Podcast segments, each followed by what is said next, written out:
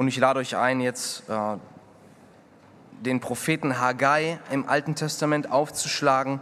Das ist heute die vorletzte Predigt in dieser Serie, bevor wir unsere Adventspredigtserie starten, wo wir uns auch wirklich auf das Kommen von Jesus und auf das Kind in dieser Krippe ausrichten wollen. Also wer eine Bibel dabei hat, was ich mir nur immer wieder wünschen kann, schlag doch bitte Haggai 2 ab Vers 10 auf.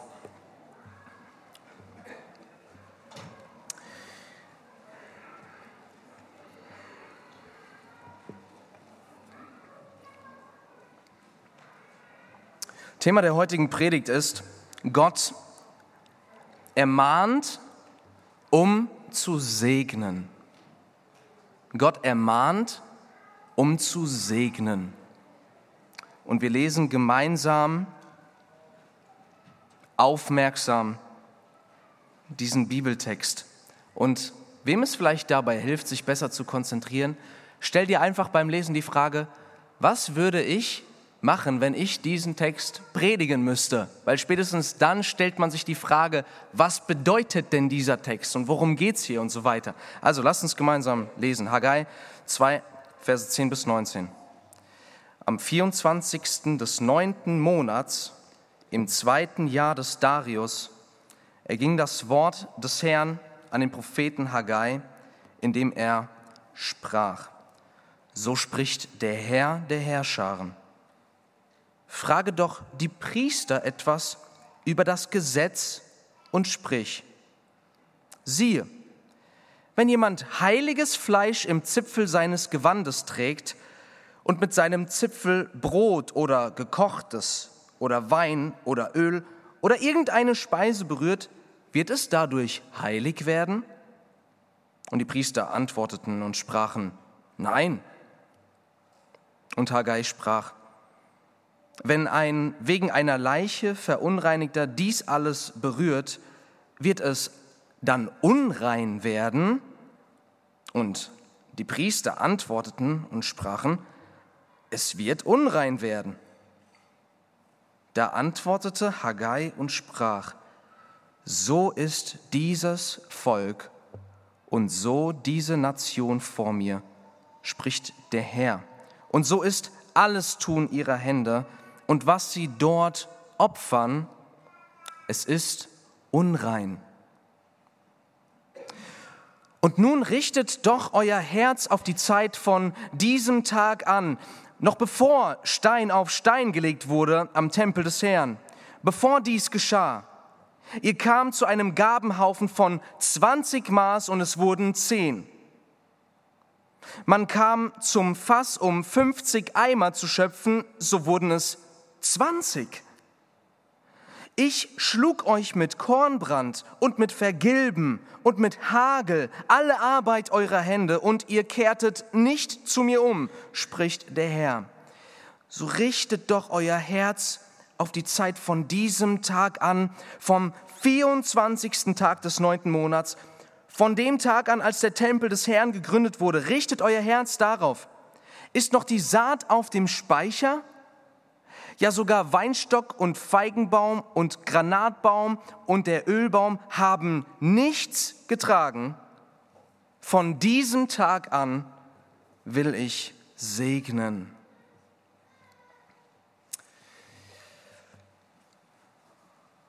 Also, habt ihr mitgelesen, ja? Da, da gibt es da gibt's einige Stellen, wo wir uns doch erstmal fragen, Worum in aller Welt geht es hier in diesem Text? Irgendwas mit Zipfel und rein und unrein und, ähm,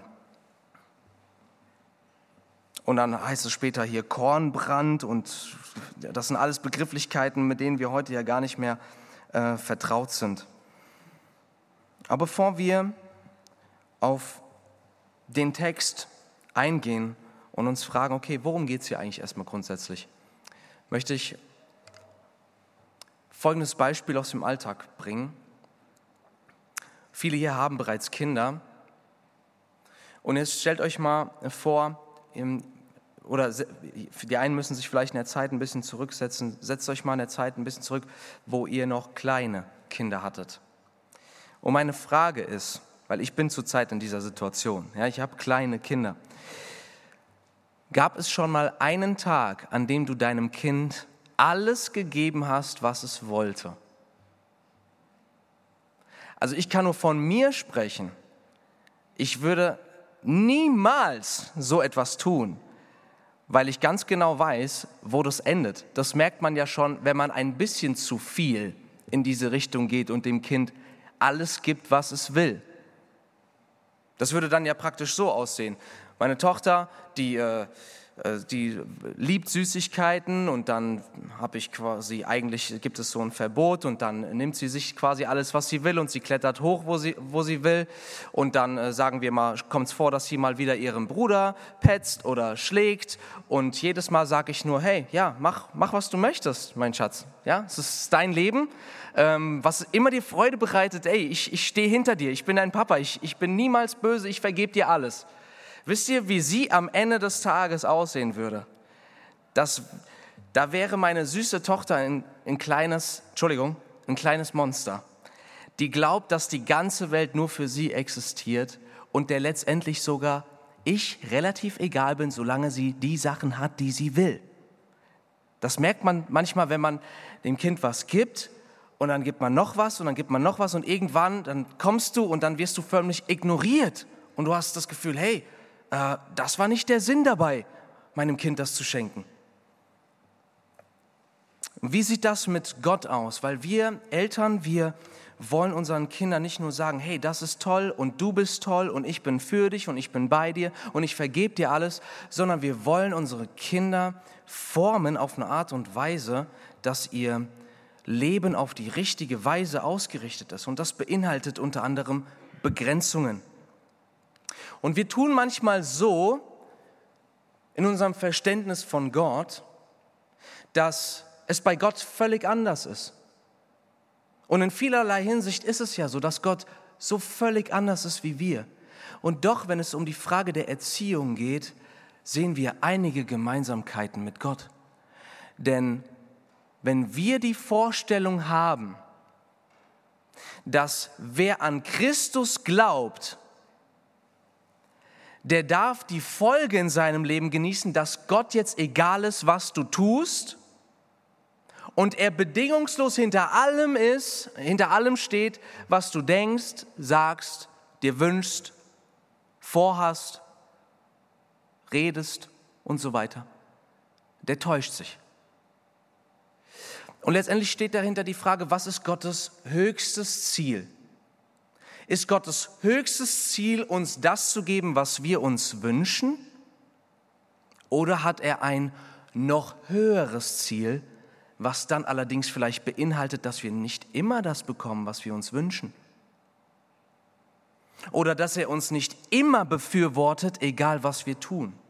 Und das ist die Frage, um die es heute geht. Denn Gott spricht heute ins Leben dieses Volkes hinein und auf der einen Seite sehen wir die Herrlichkeit und die Großzügigkeit Gottes, von dem Gott, der niemandem auch nur eine Sache schuldet, dass er die Absicht hat, zu segnen. So endet der Bibeltext. Er sagt, das sind die letzten Worte, Vers 19, von diesem Tage an will ich segnen. Das ist eine gute Botschaft. Das zeigt uns etwas über Gottes Ziel in unserem Leben.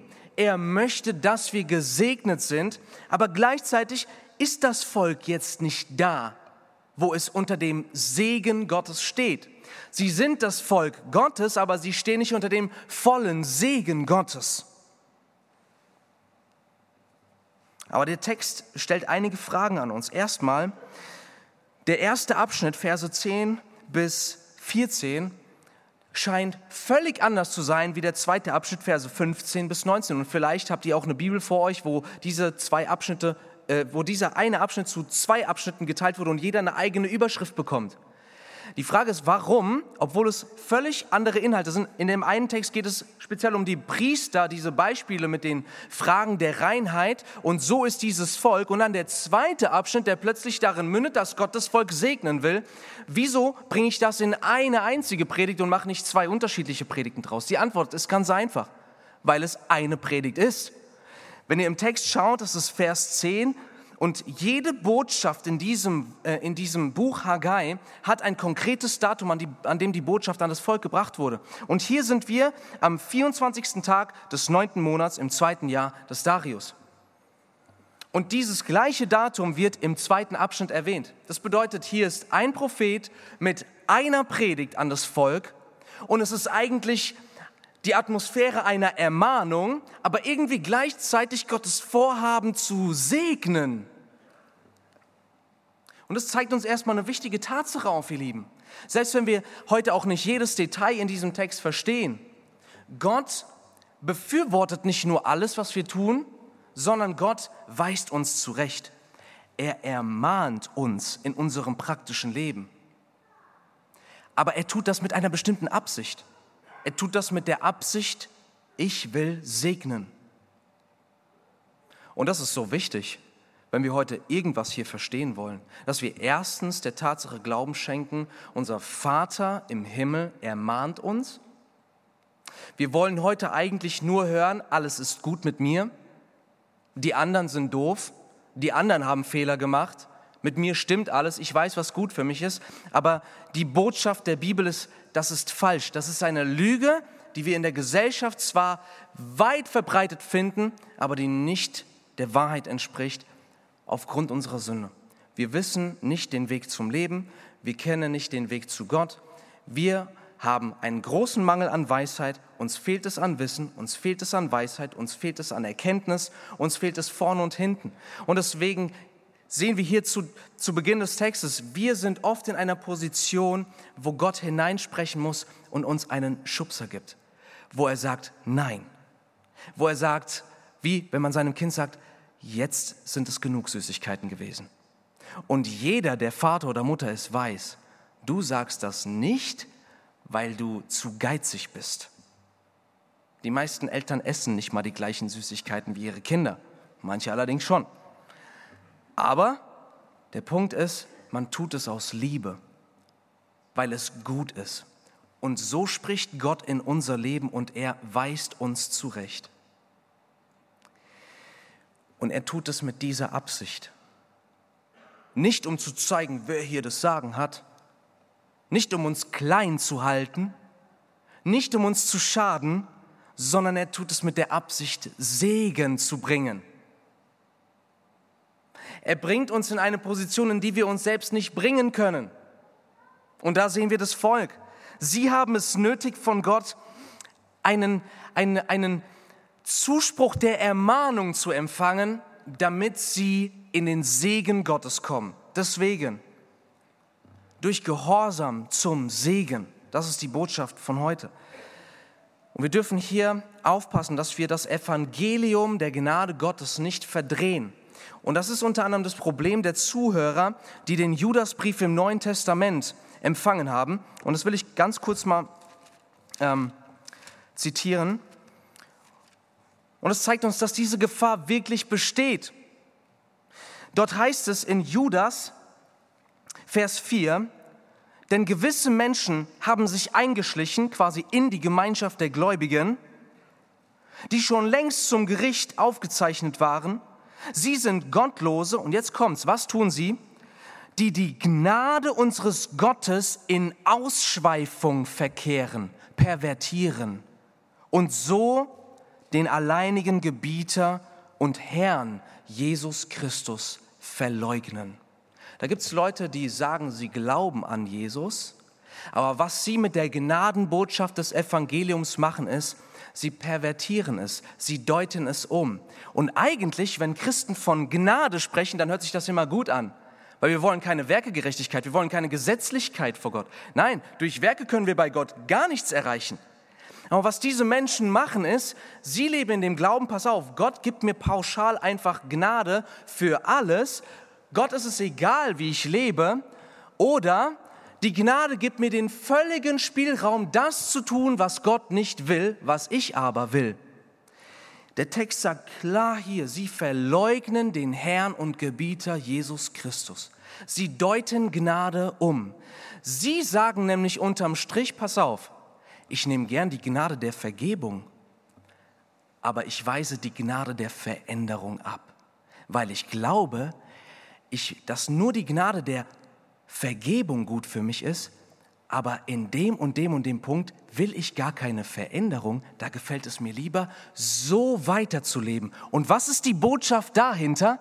Die Botschaft dahinter ist, dass das, was Gott mir verbietet, von dem Gott möchte, dass ich dieser Sache entsage, dass das uns schadet, dass Gott uns schadet. Und dahinter verbirgt sich das Bild eines Monsters. Dahinter verbirgt sich dieses Bild. Christsein bedeutet eigentlich unterm Strich, dass du den Freuden des Lebens entsagen musst, dafür aber in den Himmel kommst. Die echte Botschaft des Christentums ist aber, du entsagst vielen Dingen des Lebens, um die wahre Freude im Leben zu finden. Und ich möchte euch mal mitnehmen, wir waren jetzt quasi am Ende des Neuen Testaments, wo wir die Gefahr sehen, ein falsches Verständnis von Gnade und davon, was Gottes Plan für uns ist, was gut für uns ist zu haben. Geht mit mir mal bitte ins allererste Kapitel der Bibel zurück, in 1. Mose 1. Und dort sind, sehen wir und entdecken wir etwas höchst Interessantes. Und dort sehen wir nämlich das, worum es heute geht, dass Gott die Menschen segnet, dass er ihnen Gutes tut. Und wie tut er das? Haltet euch fest. Für manche ist das vielleicht ein Schock oder eine ganz neue Perspektive. 1. Mose 1, Vers 28. Hier haben wir den Segen Gottes. Und dort spricht Gott. Und Gott segnete sie und sprach, Seid fruchtbar und mehrt euch und füllt die Erde und macht sie euch untertan und herrscht über die Fische des Meeres, über die Vögel des Himmels und über alle Tiere, die sich auf der Erde regen. Da heißt es, Gott segnet den Menschen. Und wie segnet er sie?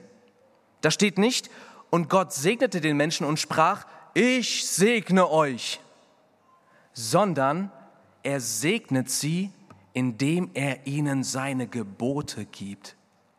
Er zeigt ihnen die Bestimmung ihres Daseins auf. Er zeigt ihnen den Weg, wie sie, wenn sie ihrer wahren Bestimmung folgen, leben und aufblühen, was Gottes Plan ist. Und er tut es in Form eines Befehls. Und hier ist, das ist eigentlich schon der Kern, worum es heute geht. Wir müssen verstehen, die Gebote Gottes sind niemals ein Widerspruch zu seinem Segen. Die Gebote Gottes sind niemals eine Begrenzung unserer Freude, sondern die Gebote Gottes sind der Weg, auf dem wir den Segen Gottes in unserem Leben erfahren. Nun weiß jeder, und hier müssen wir fein unterscheiden.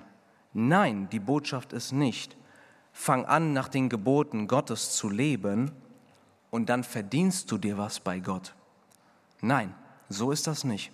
Vielmehr ist es so, dass wenn wir mit Gott in Beziehung getreten sind und die Gnade der Vergebung und des neuen Lebens empfangen haben, dann sollte die Auswirkung davon sein, in unserem Leben, die wir davor abseits der Gebote Gottes gelebt haben und die Gebote Gottes im Grunde verabscheut haben, weil wir gedacht haben, sie rauben uns das Leben. Der Effekt sollte für uns jetzt sein, Vater, was auch immer du mir sagst für mein Leben, ich vertraue dem, ich will dir folgen, ich will dir gehorchen, weil ich weiß, das ist der Weg des Segens. Und wir sehen heute hier, und das ist auch eine Auswirkung, Gott sagt hier, ich habe euch geschlagen mit Kornbrand und mit Vergilben und mit Hagel. Das waren quasi alles unterm Strich Naturkatastrophen, von denen Gott sagt, pass auf, das war ich. Was er getan hat und was er für nötig gehalten hat.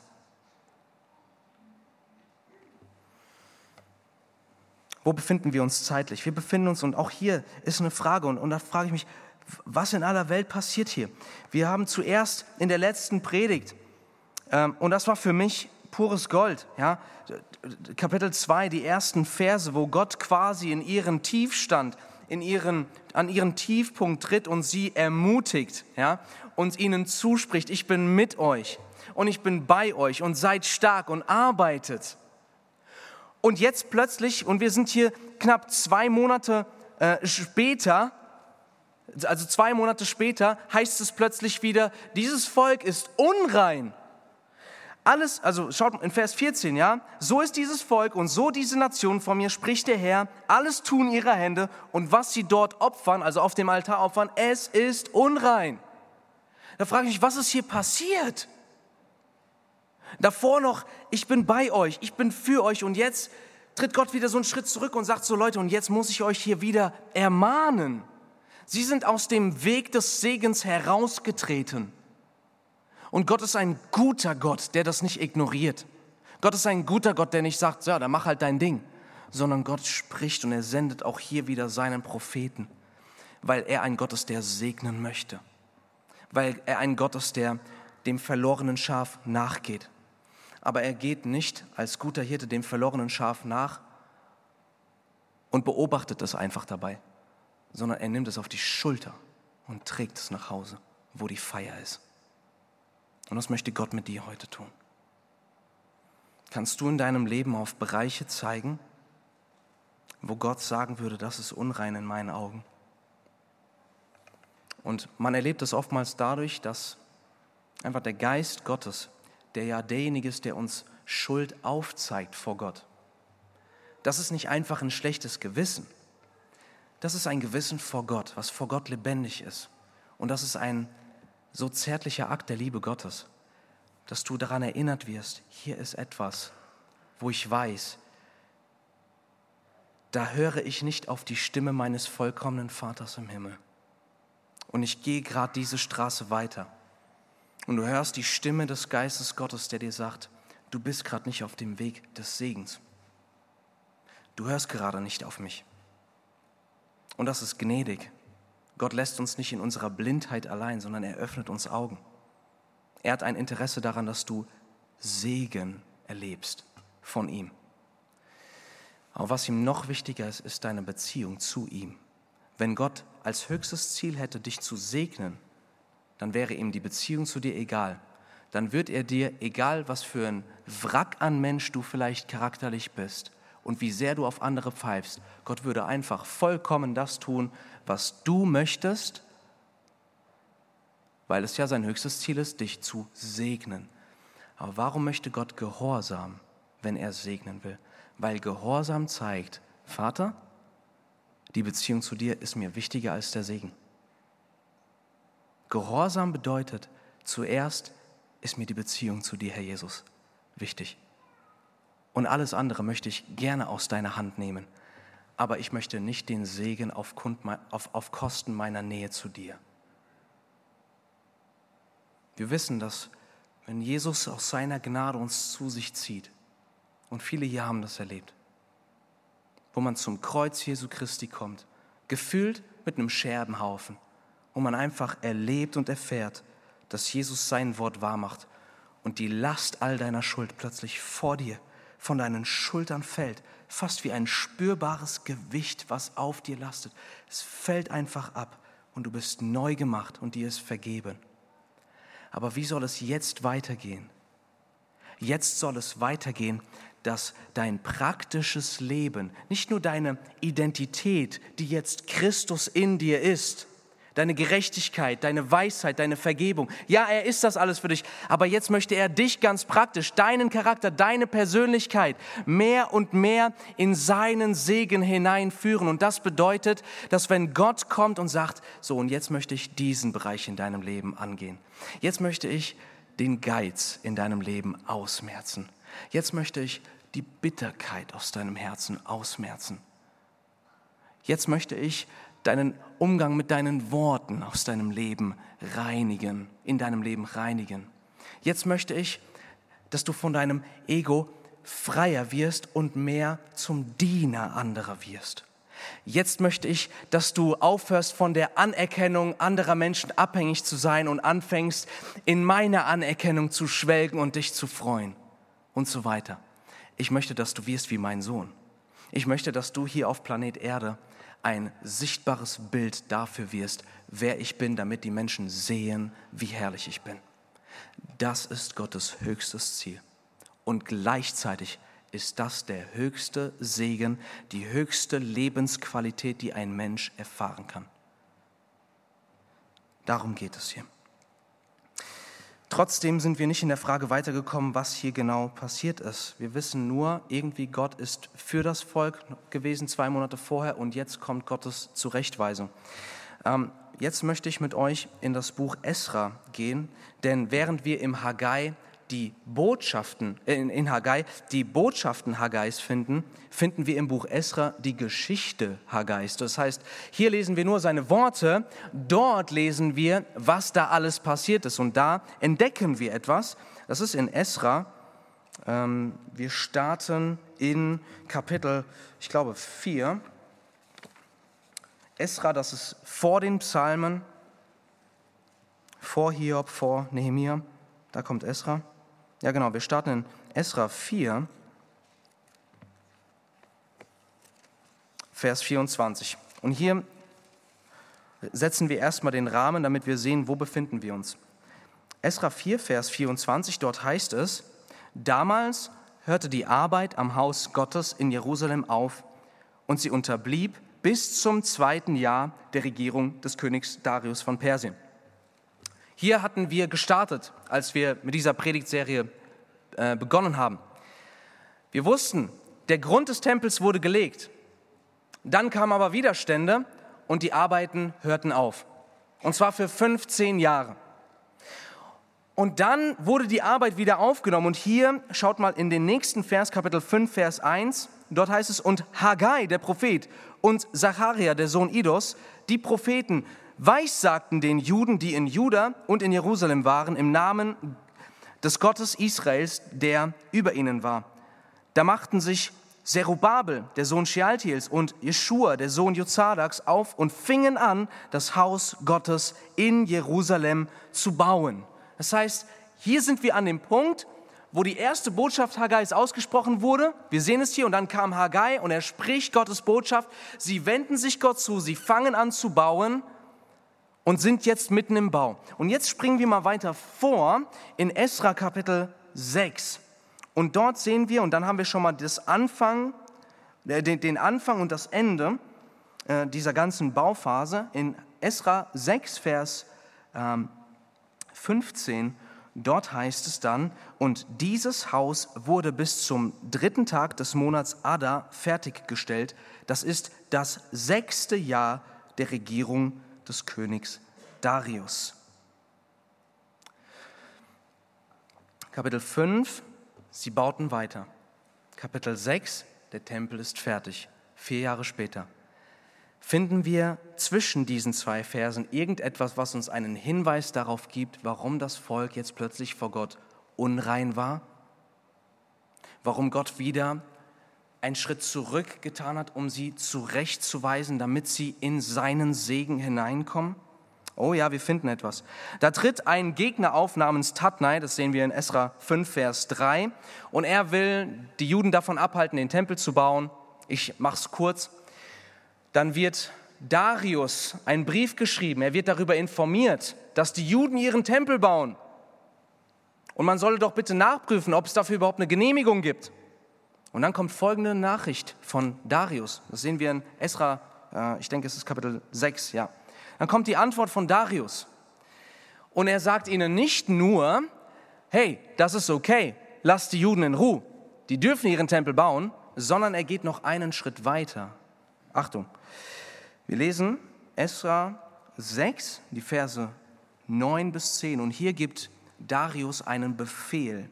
Da sagt er, und was nötig ist, sowohl junge Stiere als auch Widder und Lämmer zu Brandopfern für den Gott des Himmels, Weizen, Salz, Wein und Öl, soll ihnen auf Geheiß der Priester, die in Jerusalem sind, Tag für Tag ungeschmälert gegeben werden, damit sie dem Gott des Himmels Opfer lieblichen Geruchs darbringen und für das Leben des Königs und seiner Söhne beten.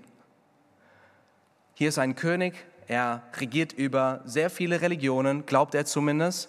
Also er glaubt, dass er auch über dem Gott des Himmels steht.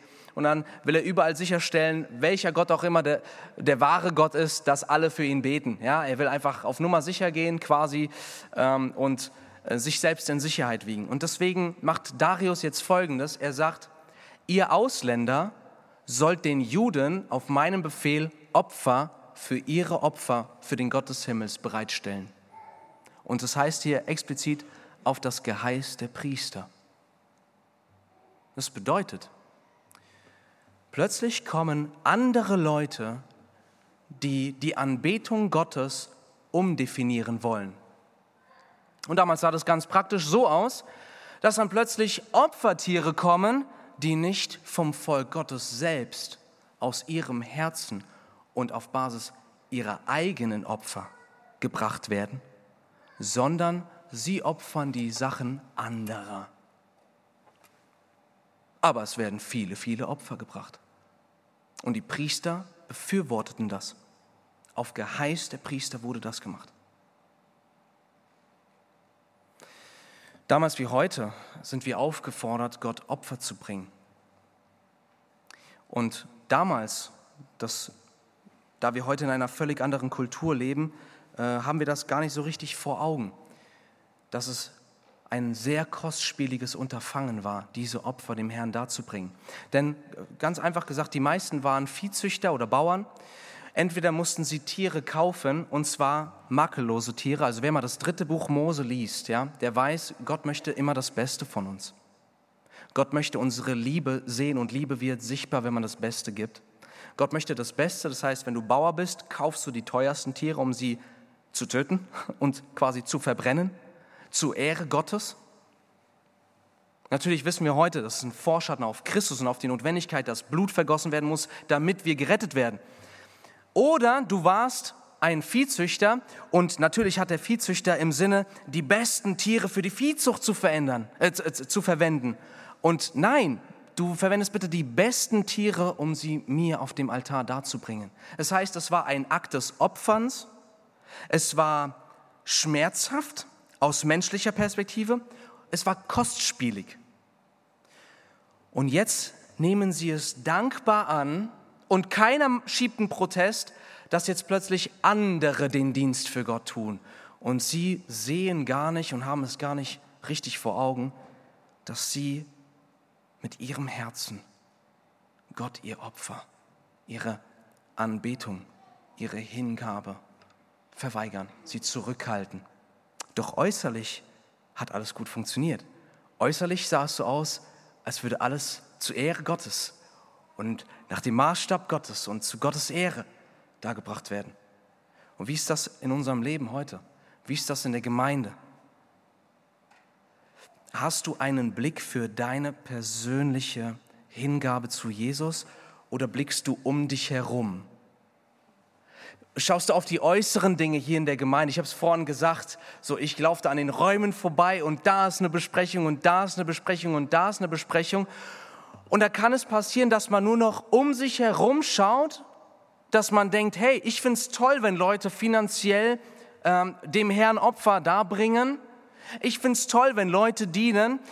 Und das kann so weit gehen, obwohl man es gar nicht als bewusste Tat tut, kann es einfach passieren, dass man sich selbst an einem Ort wiederfindet, wo man, wenn man sich fragt, wo zeige ich Jesus meine Liebe?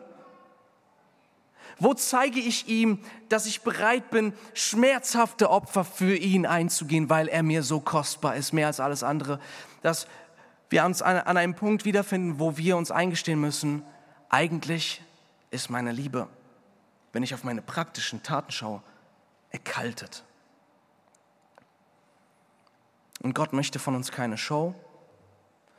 Und ich kann euch sagen, wenn Gott wissen will, wie der Zustand unserer Gemeinde ist, dann, dann geht er nicht auf unsere Homepage dann geht Gott nicht, dann guckt Gott sich nicht mal so die, die Seiten unserer Homepage an. Oh, guck mal, äh, da werden Predigten hochgeladen, da ist ein Teens-Treff, Mensch, toll, da sind Kindernachmittage, ah, super, fehlt heute in einigen Gemeinden. Oh Mensch, und dann gibt's sogar die Möglichkeit, hier sonst was zu tun und, und sogar die Hope Night, wo Menschen eingeladen, ja, super Mensch, klasse, ich gucke mir eine andere Gemeinde an. Nein, sondern Gott sieht immer das Herz von jedem Einzelnen. Daraus ergibt sich der gesamte Bau. Jeder einzelne ein lebendiger Stein in dem Gesamtbauwerk Gottes. Jeder einzelne Tempel des Heiligen Geistes. Und es ist liebevoll von Gott, dass ihm, ob wir ihn lieben, nicht egal ist. Das ist ein Akt der Liebe, nicht ein Akt des Egoismus. Weil Gott ganz genau weiß, dass da, wo wir unsere Bestimmung erfüllen und ihn lieben, uns ihm wirklich praktisch in jedem Bereich unseres Lebens ihm hingeben und zuerst nach seinem Reich trachten, dass das genau das ist, wofür wir kreiert wurden. Wir sind kreiert, um uns hinzugeben für den Gott des Himmels, um dann zu erleben, dass das nicht darin endet, dass ich leer ausgehe, sondern dass das darin endet, dass Gott dieses Vertrauen belohnt mit der Fülle des Lebens und mit der Fülle seines Segens. Und interessanterweise heißt es im gleichen Kapitel in Esra 6, jetzt wo sie den Tempel fertiggestellt hatten, da heißt es, äh, äh, Esra 6, Vers 20, denn die Priester und die Leviten hatten sich gereinigt wie ein Mann. Sie waren alle rein. Und dann in Vers 22, und sie feierten das Fest der ungesäuerten Brote sieben Tage mit Freude. Und jetzt Achtung, denn der Herr hatte ihnen Freude gegeben und ihnen das Herz des Königs zugeneigt. Das heißt, wir sehen, dass diese Botschaft, wo es jetzt heißt, dieses Volk ist unrein, alles, was sie mir darbringen, ist unrein, das hat sich geändert, nachdem Haggai gesprochen hatte. Sie haben sich gereinigt. Sie haben gesehen, Gott möchte meine Anbetung und nicht die Anbetung von anderen. Gott möchte meine Hingabe, er möchte wirklich meine Liebe, er möchte wirklich meine Gemeinschaft haben. Und er schaut nicht auf die Menschen um mich herum, er sieht mein Herz. Und er will mich segnen. Er will meine Liebe und er will mich segnen. Er sieht mich und nennt mich beim Namen. Und welchen Weg ich gehe, ist ihm nicht egal, sondern er ist für mich. Und er spricht in mein Leben hinein. Und er möchte, dass ich in seinem Segen lebe. Und das ist die Botschaft hier, dass wir sehen dürfen, dass überall da, wo Gott in unser Leben hineinspricht, durch sein Wort, und auch durch das überführende Wirken des Heiligen Geistes. Er möchte seinen Segen vergrößern. Niemand hat es verdient, niemand kann es sich erarbeiten, aber Gott ist ein segnender Gott. Nur lasst uns bitte heute uns neu zu Herzen nehmen, dass er seinen Segen dort austeilt, wo ihm Gehorsam gegeben wird. Denn Gehorsam ist das Zeichen unserer Liebe und unseres Vertrauens Gott gegenüber. Er möchte segnen. Und da, wo wir Dinge in unserem Leben festhalten, wo wir so ein bisschen Gefahr laufen, das zu machen, die Gnade Gottes umzudeuten und so zu tun, als könnten wir Gottes vergebende Gnade immer in Anspruch nehmen und gleichzeitig seine Gnade der Erneuerung und Veränderung abweisen. Lass uns da bewusst machen, was unser echtes Problem ist. Wenn ich so lebe, ist mein echtes Problem, mir fehlt es an Vertrauen meinem Vater gegenüber. Das ist mein Problem. Die äußeren Taten der Sünde oder der Ungerechtigkeit, der mangelnden Hingabe, das sind nur Symptome von einer viel tiefer gehenden Krankheit, von einem viel tiefer gehenden Problem. Nämlich, dass ich eigentlich Gott noch nicht als so jemanden vor Augen habe, der es wirklich wert ist und bei dem ich keine Angst haben muss, mich ihm völlig hinzugeben und ihm in allen Bereichen zu vertrauen, zu gehorchen. Und wir sehen, und lass mich das hier auch einfach noch mit reinbringen, wir sehen im Text, ja, Gott schaut auf eine Zeit zurück, wo er sie zurechtgewiesen hat ähm, und das auch auf eine Art und Weise, die, die einigen gar nicht so schmeckt. Und was uns zu einer wichtigen Frage führt, äh, nämlich zu der Frage, kann Böses von einem guten Gott kommen. Erste, also Initiative, also die, die direkte, spontane Antwort ist nein, niemals, unmöglich per Definition. Die Bibel sagt, Gott ist gut. Die Bibel sagt an keiner Stelle, Gott ist böse. Nein, er richtet das Böse. Er wird das Böse letztendlich ausmerzen. Er wird das Böse letztendlich strafen. Nein, Gott ist nicht böse. Er ist gut. Und zwar in einer Art und Weise, wie wir es gar nicht fassen können. So gut ist er. So gut, dass keiner von uns an seine Güte ähm, heranreicht. Und trotzdem lesen wir hier im Text in Haggai, ich habe euch geschlagen mit Kornbrand und Vergilben und mit Hagel. Ich habe alle Arbeit eurer Hände geschlagen. Und das führt uns doch zu der Frage, kann Böses oder Negatives oder Schwieriges von einem guten Gott kommen? Und über dieses Thema könnte ich eine eigene Predigtserie machen, weil das ein Thema ist, was man differenziert betrachten muss. Auf der einen Seite können wir ganz klar sagen, wenn etwas Böses in der Welt passiert, dann hat das seinen letztendlichen Ursprung nicht in Gott, denn er ist gut und er tut Gutes.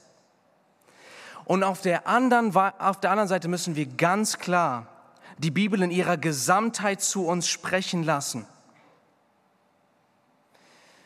Unter anderem Klagelieder, ich glaube es ist Kapitel 3. Wo passiert etwas Böses, ohne dass der Herr es befohlen hat? Hiob konnte sagen, der Herr hat es gegeben, der Herr hat es genommen.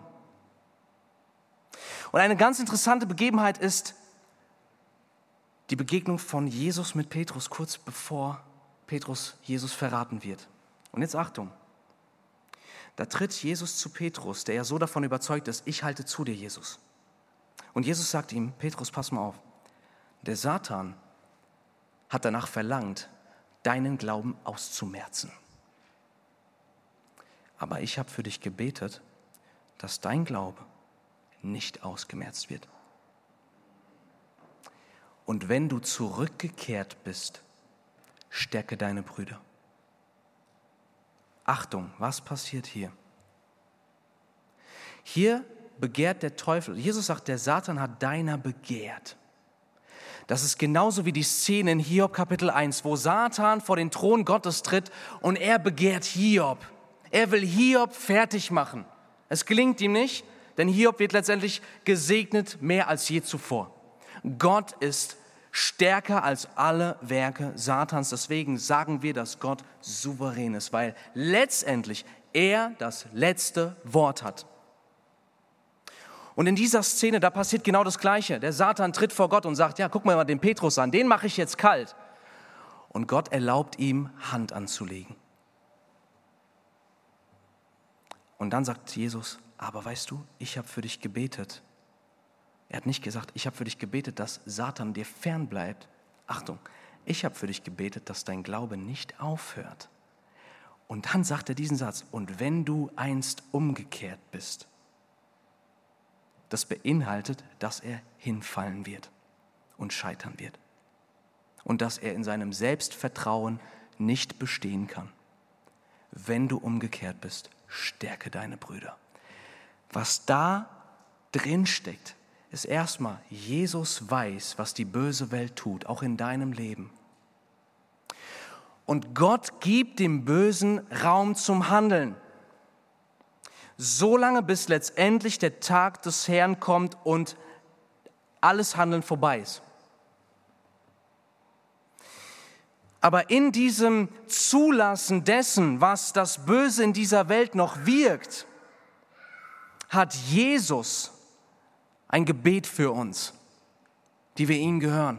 Und er betet für uns. Und manchmal betet er nicht, Herr, bewahre ihn vor dieser Versuchung, sondern er betet, Vater, lass ihn in dieser Versuchung letztendlich lernen, nicht auf sich selbst zu vertrauen.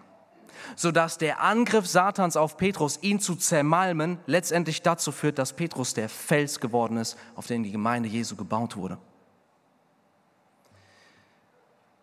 Und deswegen, wenn wir das in der Bibel sehen, oder nehmen wir Josefs Geschichte, die Brüder verkaufen ihn. Wer ist hier souverän? Wer hat hier das letzte Wort? Die Sünde der Brüder, der Teufel, das Böse? Nein. Josef ist von so einer Einsicht, dass er später sagen kann, der Herr hat mich euch vorausgeschickt. Er erkennt den großen Plan Gottes. Und er kann sagen, was ihr gemacht habt, das hat den Plan Gottes in meinem Leben nicht kaputt gemacht. das hat den Plan Gottes zur Ausführung gebracht. Und heute stehe ich vor euch als zweiter Mann Ägyptens. Er hat den Segen Gottes erfahren. Und deswegen lasst uns, und hier müssen wir differenziert reagieren als Gläubige. Und deswegen brauchen wir auch den Heiligen Geist, ihr Lieben. Es gibt Angriffe des Bösen. Wir kämpfen gegen Mächte und Gewalten, Epheser 6. Da ist ein echter Kampf und das sind echte Versuchungen. Und da beten wir, Herr, führe uns nicht in Versuchung. Und gleichzeitig wissen wir, dass Gott dem Bösen immer noch Raum gibt zu handeln. Das sehen wir jeden Tag in den Nachrichten. Aber wir dürfen in der Zuversicht leben, dass das letzte Wort nicht unsere Feinde, noch nicht mal unser eigenes Versagen hat, sondern dass der Plan unseres himmlischen Vaters fest ist und wir deshalb in seiner Hand sicher sind. Wir sind nicht gerettet aus Glauben plus, dass wir immer die richtigen Entscheidungen treffen. Wir sind nicht gerettet aus Glauben plus, dass wir niemals falsch abbiegen. Wir sind gerettet aus Glauben und aus Gnade allein. Und deswegen vertrauen wir uns diesem Gott an. Und lasst uns deshalb, wenn er in unser Leben hineinspricht, doch die Frage auf der Zunge haben, Vater, möchtest du mir hier etwas sagen? Dann lass es mich bitte verstehen. Und danke, Vater, dass du so ein Vater bist, der nicht damit zufrieden ist, mich nur zu retten, sondern der Freude daran hat, mich zu segnen. Jetzt. Und deshalb wollen wir doch in den Segen Gottes hineintreten.